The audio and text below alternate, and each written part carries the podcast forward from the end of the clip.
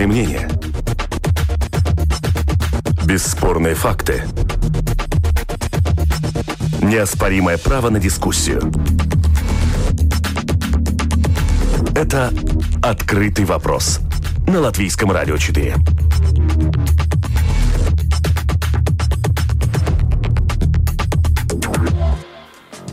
Здравствуйте, уважаемые радиослушатели. Вместе с вами в эфире Латвийского радио 4. Дискуссионная программа «Открытый вопрос». А, у микрофона Роман Шмелев, а, Яна Дреймана за режиссерским пультом, а, Валентина Артеменко, продюсер программы. И, как всегда, по понедельникам мы обсуждаем самые заметные события из международной повестки. Так, вчера в России прошел единый день голосования по всей стране. Он проводился в нескольких десятках избирательных кампаний разного уровня. Там, в регионах. В 16 регионах выбирали губернаторов. Москвичи, в свою очередь, голосовали на выборах в городской парламент.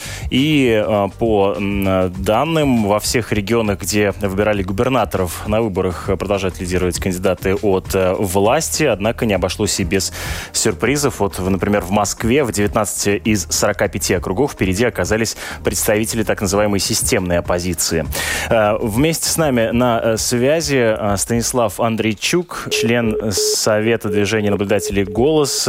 Станислав, здравствуйте. Ваш вывод. Вы наблюдали за выборами. Как вы оцениваете прошедшие вчера выборы в а, России и в целом, и в Москве непосредственно? Ну, если говорить про Россию в целом и говорить не только о дне голосования, а о выборах как о более длительном таком процессе, что, наверное, более правильно. Но ну вот, извините, именно поэтому я бы хотел сначала а, разделить вопрос на а, то, как они проходили, собственно, вчера, и э, вопрос о подготовке выборов, да, это как бы немножко отдельная тема. Вот в этой связи а, давайте начнем с того, что происходило именно вчера. Были ли что-то, какие-то, ну, скажем, инциденты, которые, на которые обратили ваше внимание? Ну, смотрите, да, если говорить про вчера, мы, во-первых, видели по стране в целом большое количество фактов принуждения избирателей к голосованию. Они, опять же, начались, естественно, не непосредственно 8 сентября, должны были происходить заранее, поэтому все, все там требовало подготовки. Нас вчера они проявлялись особенно ярко видели, как там и бюджетников э, сгоняли голосовать, и солдаты строем приходили. В общем, строем достаточно сложно приходить по своей воле, как вы понимаете. А выборы у нас по закону должны быть обеспечены свободой воли и изъявления. А, мы видели достаточно много историй про подкуп избирателей. Это вообще у нас такое возвращение лет на 15, наверное, назад – потому что я такого массового подкупа давно уже не помню. Особенно этим у нас отличался Дальний Восток и Сибирь, э, где, наверное, люди победнее, чем э, в центральной части России, чем в Москве. Э, в частности, Сахалин, Приморский край, Иркутская область. Очень много было сообщений о подкупе. А, кроме того, особенностью прошлого дня голосования, которое мы за последние пару-тройку лет уже начали подзабывать, она вот вновь у нас а, вернулась, это начавшееся массовое давление и противодействие избирателям. Мы видели, что им опять мешали работать на избирательных участках, а следовательно им не позволяли контролировать то, что процедура осуществляется по закону, и вообще там и голосование, подсчет голосов ведется честно. Видели истории, в том числе и с силовым воздействием на наблюдателей, и с какими-то угрозами в их, в их адрес. И уже непосредственно при подсчете голосов э, массовые нарушения э, процедур, которые тоже затрудняют э, наблюдение и установление реальной воли э, граждан. граждан. Затягивание этого подсчета вот там в Петербурге, в Элисте на несколько часов затягивают. В Москве, я так понимаю, есть э, отдельные участки, которые были введены уже там под утро, а может быть и еще даже вводятся. В общем, если нормально соблюдается процедура, если это делается достаточно быстро, то по-хорошему уже только полуночи должны были быть результаты по большинству участков готовы, мы видим, что кое-где э, результаты голосования так до сих пор не ясны. То есть искусственное повышение явки, под, под, подкуп избирателей, э, давление на наблюдателей, а также несоблюдение некоторых процедур. А что касается касается масштабности, да, вот, э, влияния на результат, как вы можете оценить его? Ну, э, пока, пока рано подводить итоги. Мы, во-первых, еще не видим официальных результатов почти нигде.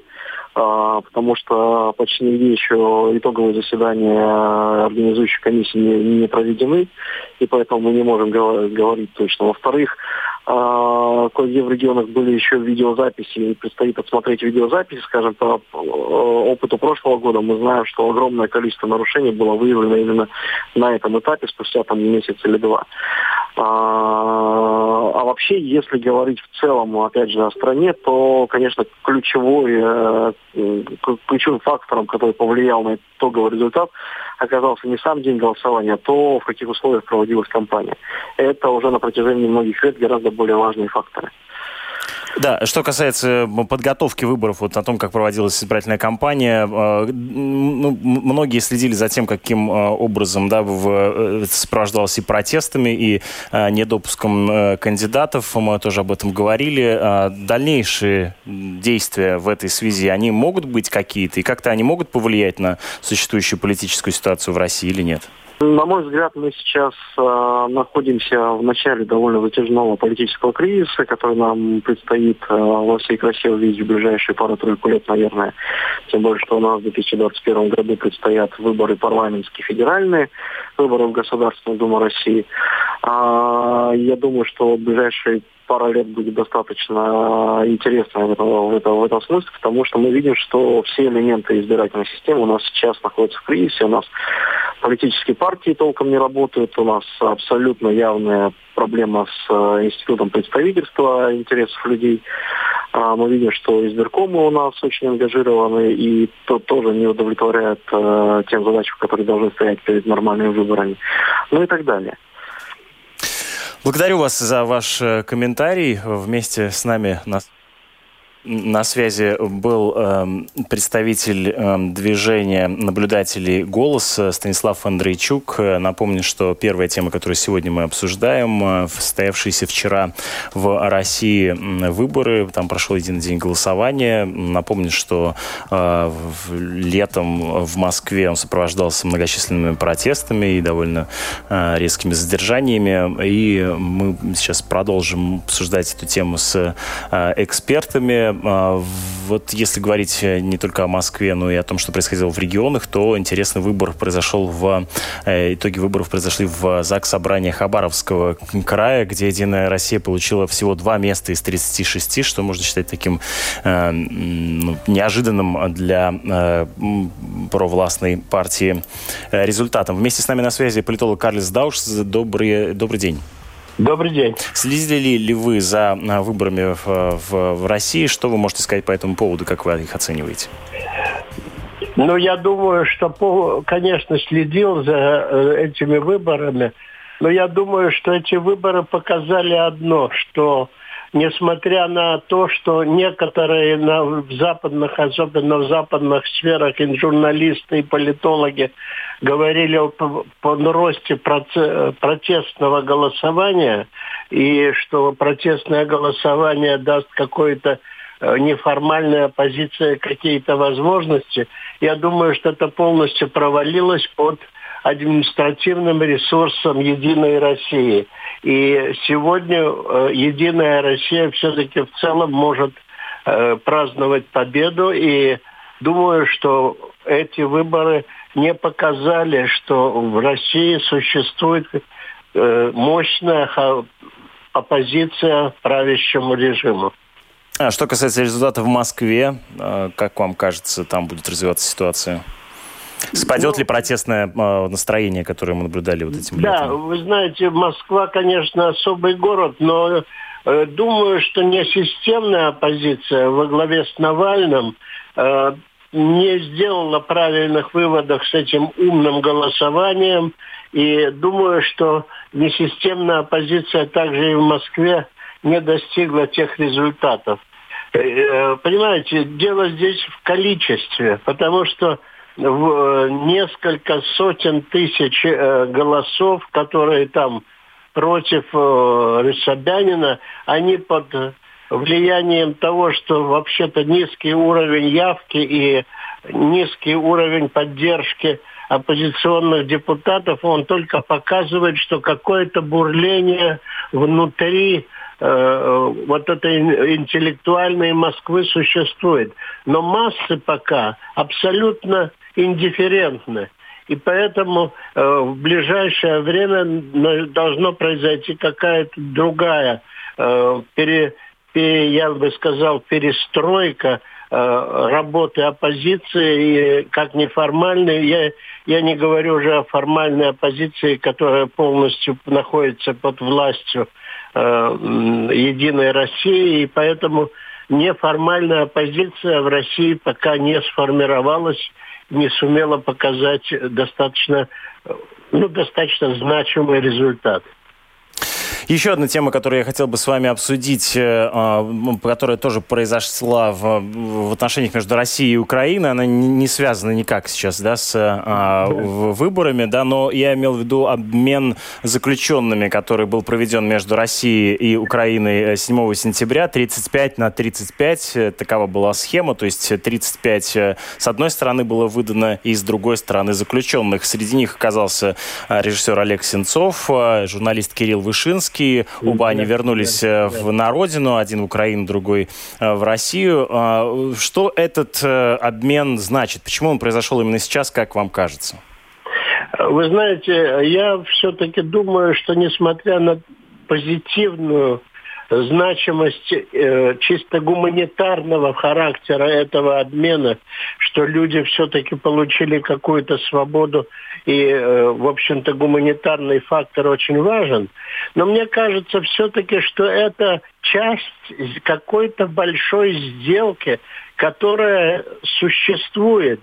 И думаю, что она на каком-то уровне между Западом и Кремлем котором достигнута некая глобальная договоренность по украинской э, по решению украинского вопроса. И поэтому думаю, что это какой-то этап начала какого-то поворота в, отно, э, в отношениях между Западом и Россией э, по Украине. Подождите, а какого рода глобальная договоренность может быть заключена? Ну, какие могут быть у вас версии? У меня версия, э, знаете, ну, их несколько, конечно. Версия одна, что когда э, Путин разговаривал э, с Макроном, это была договоренность достигнута. И эта договоренность потом подтвердилась теми заявлениями, что пригласить Путина дальше э, в восьмерку, то есть это всякое.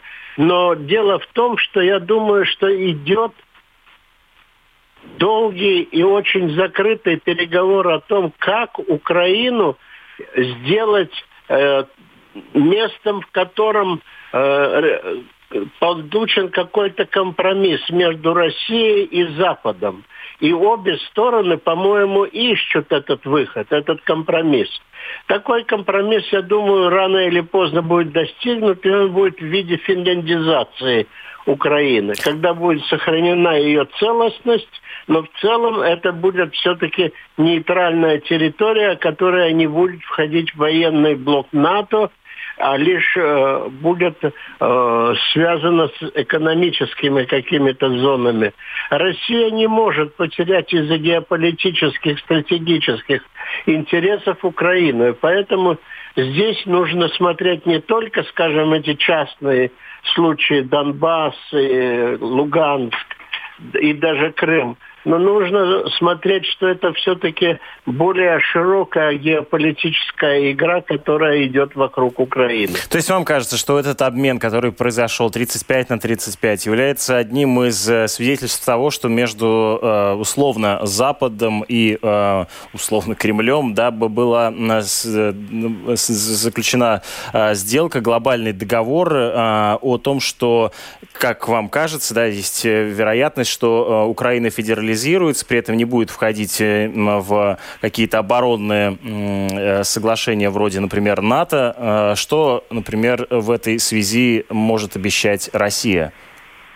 Эм, в этой связи Россия, в общем-то, ей пока России нужно достигнуть того, чтобы Украина не ушла от ее влиятельного, от ее влияния, от ее зоны интересов, а это очень важный геополитический э, тренд для России. В то же самое время уже в самой э, в самом вот этом обмене было несколько таких показателей, что очень важно является то, чтобы Украина была бы при, при, привержена укра... российским ценностям. Я бы хотел бы отметить то, что Путин, когда разговаривал на Даль... Дальневосточном форуме, он очень ярко через телевизионные экраны выдвигал вперед Медведчука, как человека, который может регулировать вот эти все процессы. То есть ему нужно найти какой-то подход к Украине, которую не отпустить. Не отпустить как, э, как страну, как э, народ, как э, экономическую величину. И в то же самое время Донбасс висит на России очень большими финансовыми застратами, которые ей ничего пока не дает. Поэтому лучше все-таки это разделить с Западом. Поэтому я думаю, что компромиссы по Украине э, идут поиски, идут очень интересные поиски, закрытые, но они идут. И поэтому и существует план Грэма, план Макрона. Я думаю, что минские переговоры и нормандская четверка соберется, но она должна будет все минские, минские установки, а там есть несколько, я не буду вдаваться коротко, там есть несколько пунктов, которые должны быть несколько переформатированы, чтобы их можно было выполнить и Украине, и России. И поэтому думаю, что здесь э, поиски идут. Поэтому Украина это является таким камнем э, направления, которое покажет, каким образом Россия будет стремиться снизить накал э, противостояния с Западом и, и а Зеленскому и Украине нужно также показать, что они являются достаточно ответственными политическими субъектами в европейской политике. Спасибо большое. Это был Карлис Даукшц. Мы с ним обсудили э, обмен э, между Россией и Украиной военнопленными 35 на 35. 7 сентября Россия и Украина провели эти обмены. Заключенными два спецборта одновременно доставили в Москву и Киев граждан, которые подозревались или осуждены были странами за различные преступления. Среди них и режиссер Олег Сенцов, и российский журналист Кирилл э, Вышинский. 12 часов и 26 минут точное время.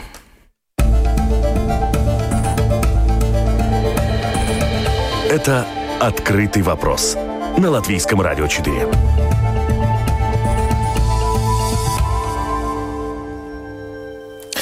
Вместе с вами по-прежнему программа «Открытый вопрос». У микрофона Роман Шмелев, за режиссерским пультом Регина Безиня. А мы продолжаем обсуждать э, события международной повестки. Еще несколько слов про выборы в России. А, перед, при подготовке к программе мы поговорили с а, географическим политологом Дмитрием Орешкиным о результатах э, единого дня голосования. Вот что он заявил в нашей программе целом, мне кажется, выборы прошли менее напряженно и менее сенсационно, чем ожидалось. Потому что все сконцентрировались на московских событиях.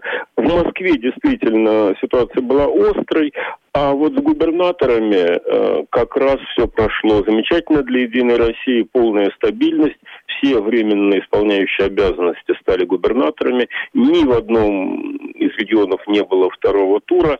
И это значит, что весь административный ресурс на самом деле был брошен Единой России именно на губернаторские выборы. А какие там будут э, региональные думы, это не очень сильно вертикаль власти э, тревожило. Хотя в целом я бы сказал, что э, выборы показывают, что люди испытывают некоторое разочарование. Они не настолько сильно разочарованы, чтобы голосовать за альтернативных губернаторов, тем более, что их и нет. Э, история была очень простая. Э, всех э, сильных оппонентов, которые могли бы претендовать на посты губернатора, изъяли из избирательного процесса, поэтому действующим, исполняющим обязанности и губернаторам тоже были созданы тепличные условия, и они ими умело воспользовались. Но по другим направлениям мы видим, что возникают проблемы с доверием к власти. Очень невысокая явка. Люди не хотят э, э, относиться с уважением и интересом к тому, что называется институты политической власти. Вот институт выборов не очень-то вызывает доверие. Власть это устраивает, потому что чем меньше явка, тем легче контролировать процесс. Каждый, каждый голосующий. То есть, то есть если, простите, что перебиваю, то есть если воспринимать выборы как э, своеобразный референдум да, доверия власти э, со стороны народа, то вот как можно ну, Если говорить про референдум, а, ну, такие э, формулировки действительно часто встречались, то по закону ведь референдум должен быть э, обеспечен как минимум половиной, половинной явкой избирателей. А в идеале самый правильный референдум – это когда за какую-то идею высказывается больше половины от списочного состава Э, избирателей, а не от тех, кто голосует. То есть, если уж совсем быть объективным и, и формально последовательным, то никакого референдума не состоялось, потому что явки-то были очень невысокие. В среднем на губернаторских выборах около 40%. Это значит, что больше половины избирателей вообще не участвовали в этом так называемом референдуме. Да, те, кто пришли, с охотой или без особенной охоты поддержали действующую власть. Естественно, власть будет говорить, что это значит, что народ ее поддерживает. Потому что раз не ходят голосовать люди, ну, значит, все в порядке. Народ э, безмолвствует, бо благоденствует. Но, возможно, и прям противоположная трактовка. Люди не ходят потому, что не верят, что с помощью выборов можно что-то изменить.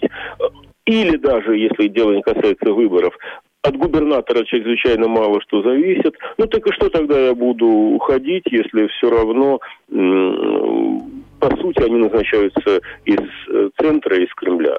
Я позволю себе очень простой пример привести. Вот буквально на днях опубликованы данные о рынке труда, везде он немножко улучшился, немножко, но улучшился. И только в Хакасии он ухудшился. Но то как раз в Хакасии у нас же новый губернатор, господин Коновалов, который там в прошлом году занял свой пост.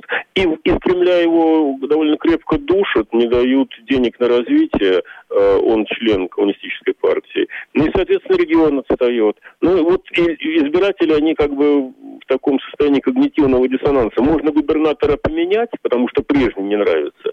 Но не факт, что от этого станет лучше, а Кремль это очень даже активно использует. Да, вот поменяли, поставили молодого коммуниста. Ну, вам же и хуже. В таком случае, как вы оцениваете результаты в Москве, где «Единая Россия», ну, в некотором смысле показала гораздо худший результат, э, чем, возможно, ожидалось? Ну, во-первых, надо понимать, что Москва – это отдельная страна в составе России. Европеизированная, населенная образованными, активными, состоятельными м, гражданами, э, которые вот все-таки сильно отличаются по манере поведения от э, людей в Хабаровске или от людей в Сибири. Ну, это правда маленькая такая Европа, относительно маленькая, 15 миллионов населения. Э, и, конечно, здесь труднее манипулировать избирателями, конечно, здесь труднее подбросить э, голосов, если надо, э, сфальсифицировать немножко, подправить там и так далее. Поэтому здесь выборы в значительной степени конфликтнее, и интереснее, и откровеннее, и народ населения немножко другое. То, что пришли около двух десятков 45 местную э, городскую думу людей, которые не входят в Единую Россию, я бы не стал называть поражением партии власти. Потому что многие из этих людей и раньше были в э, Московской городской думе, ну, например, господин Губенко или госпожа Шувалова из коммунистической партии. И ничем особенным они там не запомнились. Они вполне вписались в общий ландшафт э, московской власти. Так что э, у Собянина позиции остались э, прежние, он будет по-прежнему руководить. И Дума ему оппозиции составлять не будет.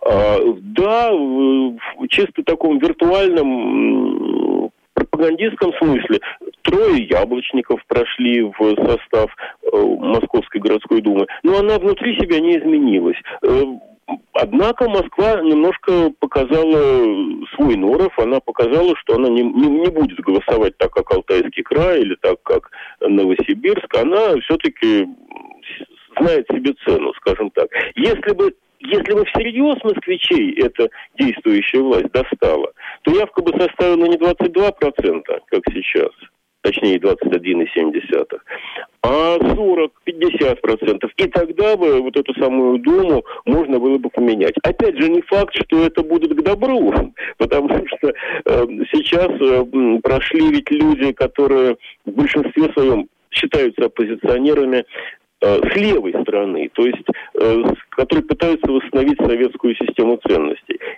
что парадоксально, как раз Москва-то в советской системе ценностей меньше всего нуждается и в ней заинтересована. Это вполне европейский город, с вполне европейскими приоритетами, там свои есть закидоны, но что, чего Москва точно не хочет, так это возвращение к социализму, э, и именно поэтому явка так, такая была невысокая. Поэтому интерпретация однозначная или просто невозможна. Э, кто-то из оппозиционеров говорят, что оппозиция усилила свои, э, свою, свою роль. Я бы так не стал говорить. Но выборы, что важно, выборы в Москве это действительно механизм коммуникации населения и э, власти, э, в отличие от многих других регионов моей большой родины. Э, что будет с протестным движением или настроением, которое ну, в, на это летом да, мы наблюдали в Москве, как раз оно финализировалось в некотором смысле на выборах состоявшихся? Пойдет на спад. В этом смысле, опять же, власть очень представлена неглупыми людьми. Они очень хорошо понимают, что у нашего избирателя, даже московского, довольно короткая память. Вот, э, и поэтому они решили, что лучше пойти на конфликт э, в течение летних месяцев, когда большая часть москвичей отдыхает, разъехались, с тем, чтобы получить вполне такую вменяемую, управляемую, зависимую Думу на следующие пять лет. То есть лучше в течение двух-трех месяцев иметь скандалы, чем иметь потом скандалы в течение пяти лет действия той самой Думы, которая вертикали власти не нравится. И так, собственно, и про... летом, да, были скандалы, да, посадили, да, людей, да, были митинги. А сейчас выборы прошли, в общем, без явных фальсификаций. Все фальсификации, связанные с тем, что снимали сильных игроков с дистанции, они остались в прошлом. Через две недели это все будет забыто, и мы будем жить дальше, как жили. И все эти разговоры про революции, про всякие прочие ужасы забыты, как э, кошмарный сон. Власть по-прежнему контролирует ситуацию. Москвичи власть по-прежнему не любят, э, но не настолько сильно, чтобы оторвать задницу от дивана и пойти проголосовать против.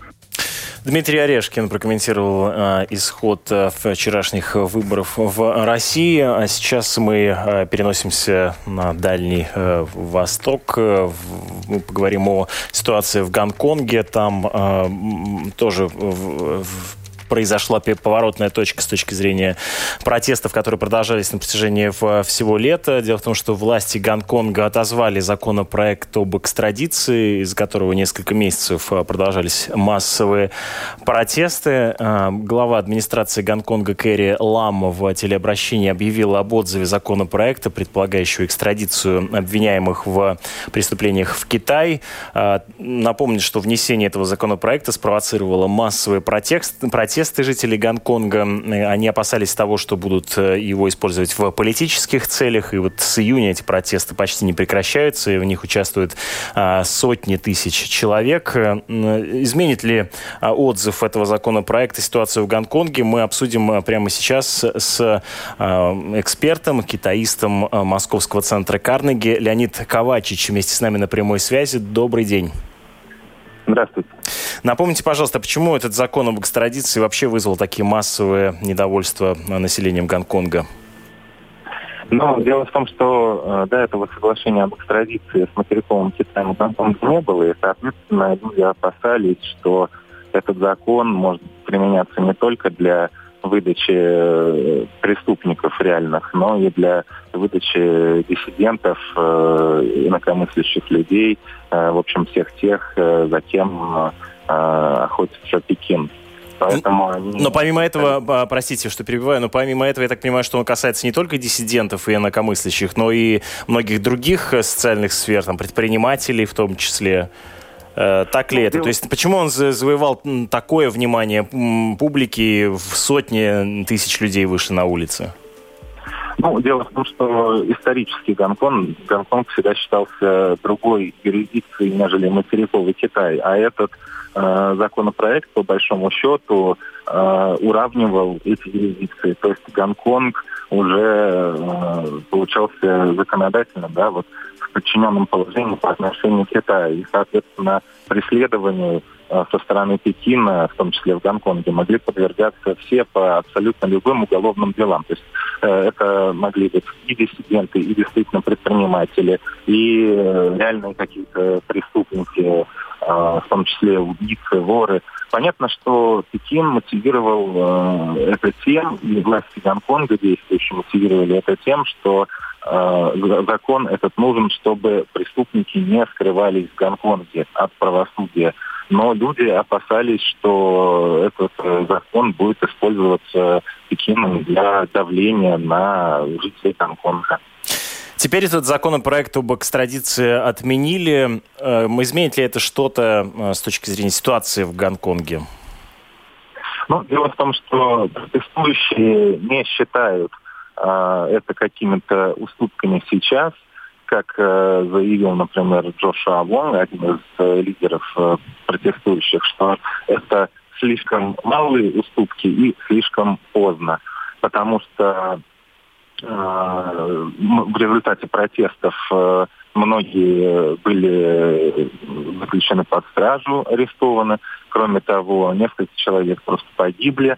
Поэтому сейчас протестующие говорят, что власти Гонконга должны выполнить все пять требований для того, чтобы э, они остались довольны, чтобы протесты прекратились. Э, я могу напомнить, что эти пять требований, по, помимо отзыва закона об экстрадиции, также еще они требуют освободить всех заключенных, э, которые были арестованы в результате этих протестов. Кроме того, они требуют не называть сами протесты бунтом, потому что э, в законах э, Гонконга есть разница между бунтом и протестом. За протесты совершенно другое наказание предусмотрено, за бунт более серьезно. Кроме того, они требуют создать независимое расследование э, деятельности полиции и дать правовую оценку жестоким, с точки зрения, действиям полиции. Ну и самое главное требование введения всеобщих выборов. Собственно говоря, вот пока что власти Гонконга удовлетворили лишь одно требование протестующих, и они заявляют, что этого явно недостаточно.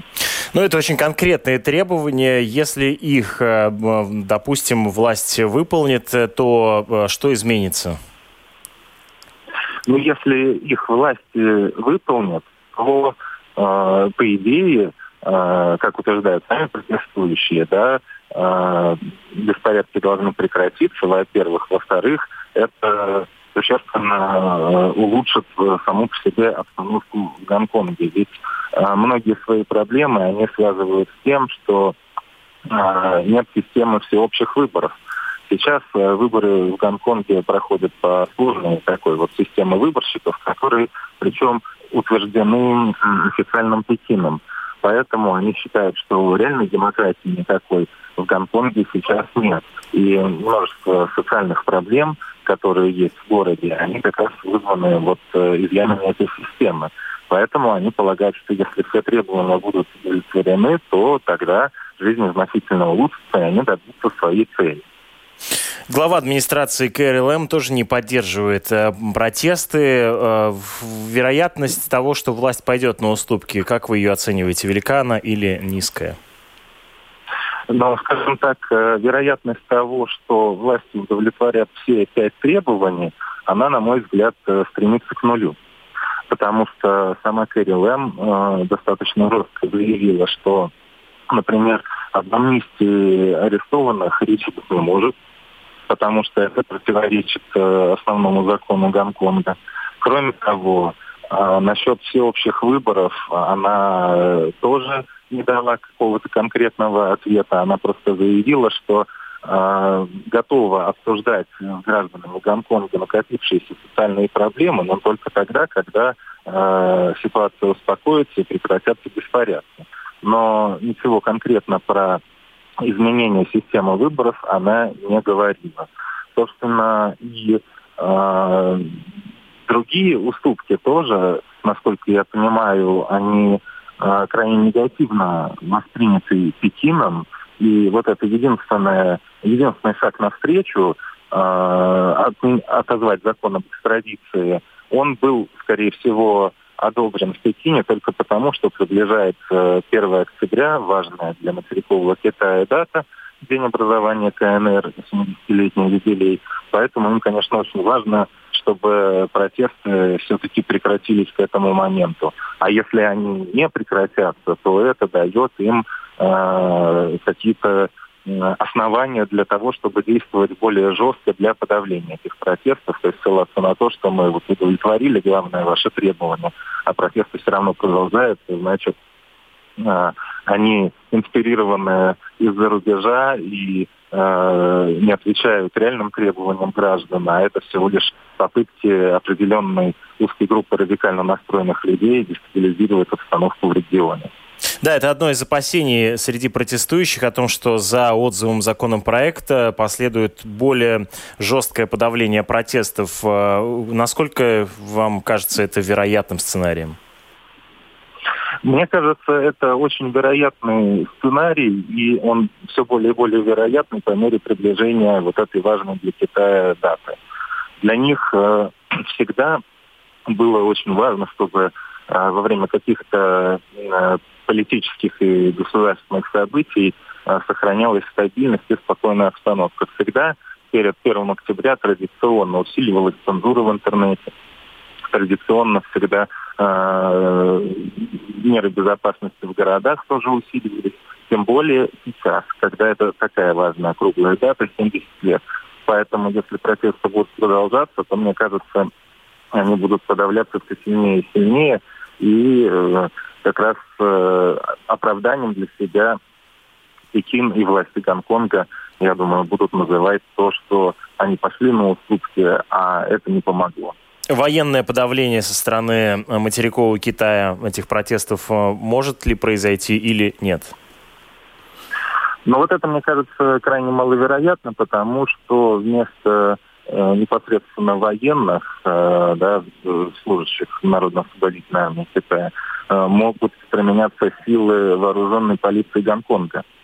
И, в принципе, э, какое-то подкрепление может прийти с материка, но они, опять же, могут быть введены в части вот этой вооруженной полиции, именно вот непосредственно силы армии, но, на мой взгляд, очень маловероятно будут применяться, потому что все помнят события 30-летней давности, да, на площади Тяньаньмэнь в Пекине. Это было очень э, это очень дорого стоило Пекину, потому что до сих пор эти события в мире не забыли, против Пекина были введены санкции, поэтому я думаю, это самая крайняя мера, и ее как раз вряд ли будет применять. Насколько Китай заинтересован в международном, э, международном внимании по отношению к Гонконгу, если э, вы считаете, что подавление протестов ужесточится, правда, внутренними силами полиции Гонконга.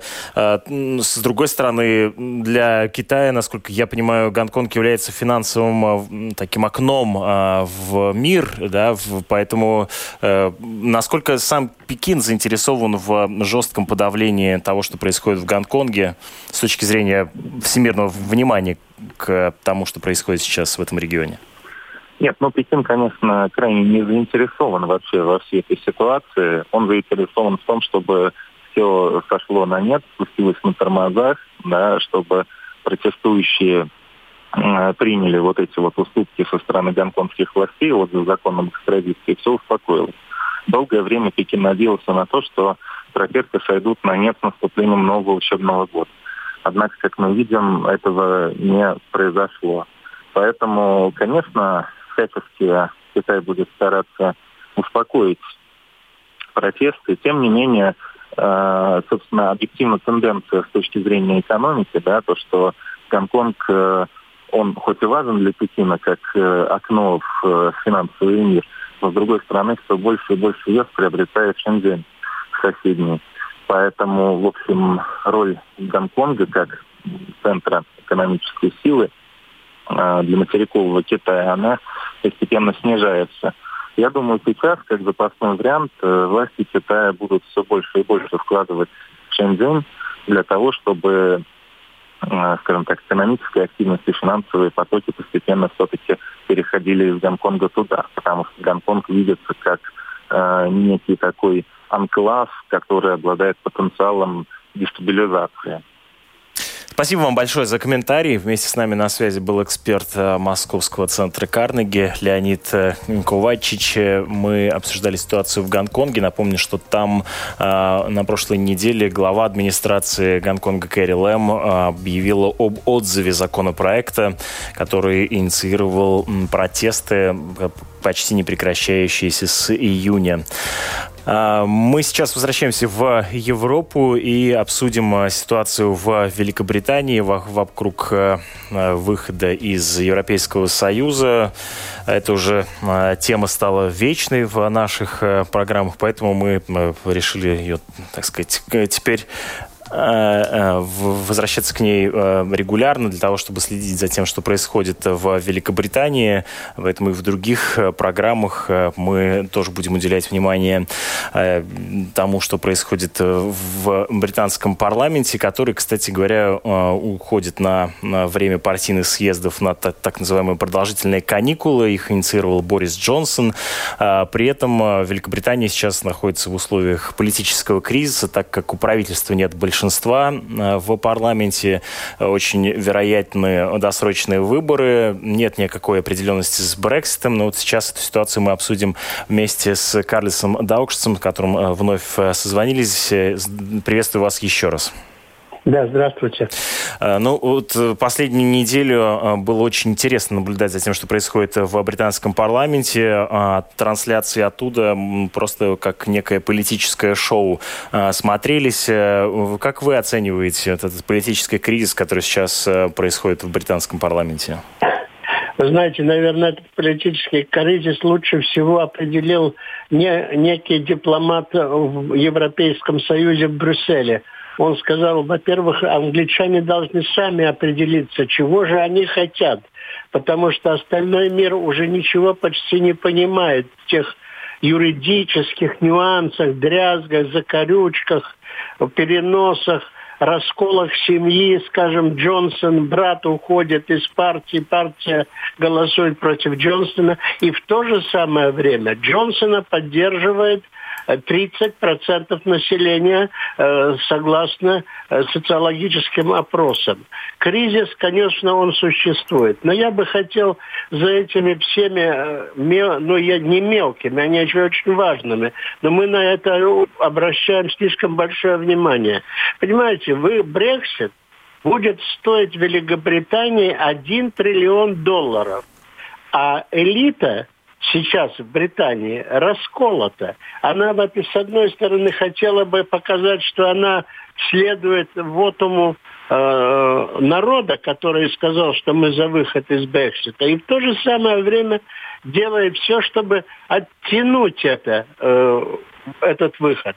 Я думаю, что в Британии есть такое историческое чувство, когда, знаете, фантомная боль. Нога отрезана, а имперские чувства еще все-таки где-то там бурлят. И поэтому э, э, Британия все-таки находится в подвешенном состоянии. С другой стороны, Британию и Джонсона поддерживает э, заокеанский сосед Трамп, который обещает что он компенсирует, что будут заключены какие-то огромные соглашения, которые дадут преимущество в разговорах с Британией. Поэтому э, элита боится, первое, что все-таки при выборах, э, при новых парламентских выборах или британского э, всеобщего голосования то тогда получается, что возможно победа опять Джонсона, это раз, а с другой стороны его прижимает Фарач, который является еще более жестким э, э, сторонником выхода без всяких соглашений из Европейского Союза. Поэтому, по-моему, здесь мы сталкиваемся с хаосом европейского масштаба, который может оставить впечатление и на э, остальные части Европы.